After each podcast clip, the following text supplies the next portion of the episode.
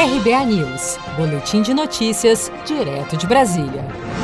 O ministro Edson Fachin do Supremo Tribunal Federal manteve nesta segunda-feira, 10 de agosto, a decisão que impede o compartilhamento de dados da Operação Lava Jato com a Procuradoria-Geral da República. Em despacho, Fachin informa que levará o caso para o plenário do STF e pede em até cinco dias manifestação dos procuradores das forças-tarefas de Curitiba, São Paulo e Rio na ação.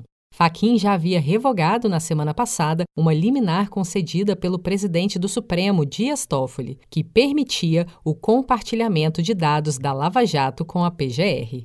Durante uma live no dia 28 de julho, o Procurador-Geral da República, Augusto Aras, destacou que a meta agora é abrir o Ministério Público para que a instituição não seja acusada de conter o que chamou de caixas pretas mudamos o perfil de um Ministério Público punitivista. Saímos da ideia de um Ministério Público que teria que, tal qual um caçador que fica à margem de uma lagoa, espera a sua presa na madrugada para ou flechar a sua presa ou atirar contra a sua presa, porque a sua natureza é derrubar a presa. A meta é abrir essa instituição para que jamais se diga que essa instituição possa ter caixas pretas. A reclamação da Procuradoria-Geral da República foi apresentada ao Supremo após os nomes dos presidentes da Câmara, Rodrigo Maia, e do Senado, Davi Alcolumbre, aparecerem em uma investigação da Lava Jato de Curitiba. A Procuradoria-Geral da República suspeita que a Força Tarefa esteja avançando sobre autoridades que detêm foro privilegiado.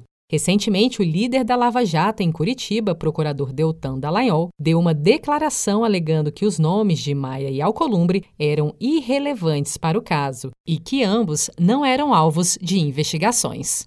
Se você quer começar a investir de um jeito fácil e sem riscos, faça uma poupança no Sicredi. As pequenas economias do seu dia a dia vão se transformar na segurança do presente e do futuro. Separe um valor todos os meses e invista em você. Poupe com o Sicredi, pois gente que coopera cresce.